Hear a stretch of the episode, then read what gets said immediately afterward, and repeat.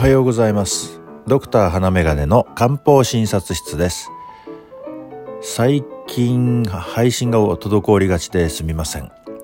えー、今回はマシニンガンについてお話しした YouTube に便秘に悩む前期高齢者の男性から質問をいただきましたので一般的なお話でお答えしようと思います。ご質問の方は大王の効果。は強いのではないか強すぎるのではないかということと大王を長期使用しているとだんだん効果が落ちてくるのではないかということをご心配されているようでした。まずは効果について。大王は線の指導 A という物質を含む生薬で市販の便秘薬にも使われていますから下剤としての効果は十分あります。しかしこの市販薬の場合も効果には個人差があります線の指導は大腸の中で腸内細菌によってレインアンスロンという物質になり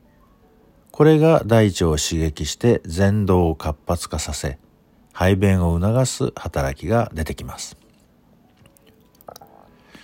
大腸の中にいる細菌の種類やその割合などは人によって異なります。ですから、線の指導 A をレインアンスロンに代謝する細菌が少ないか、いないというような人にはなかなか効果を発揮しないことになりますし、その細菌がしっかり存在していれば、大王が下剤として効くということになります。つまり大王の効き目は人によって異なるわけです。同じ量でもなかなか排便に至らない方から少量でも下痢になったり腹痛を引き起こしたりといったこともあるわけですね。次に効果減弱について。大王は連続使用していると徐々に効果が弱くなっていくと言われています。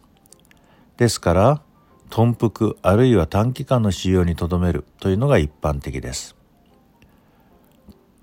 これは線の指導 A を主成分とする市販薬にしても同じことですね。漢方の便秘薬の中で最も基本となるのが大王肝臓糖です。これは大王と肝臓の2種類の生薬で構成されています。肝臓によって大王の働きをマイルドにして腹痛などが出現しにくい生薬構成となっているわけです。この大王肝臓糖も基本的には短期の使用にとどめるのが良いとされています。それはやはり長期に使っていると効果が弱まってくるからです。大王を含む漢方薬としてマシニンガンというのもあります。マシニンガンには6種類の生薬が含まれています。もちろん大王も含まれていますが、マシニンと強ニが便の表面を滑らかにし、香木と気実が気を巡らせて腸の働きを改善し、芍薬が腸が緊張しすぎないようにしてくれます。大王の量は少なくないのですが、生薬の配合で腹痛などは起きにくくなっています。しかしこれでもお腹が痛くなる人もいます。そういった時は、軽視化芍薬大王糖や大王を含まない処方に変更する必要が出てきます。また、一般的に抗生生薬の数が増えれば、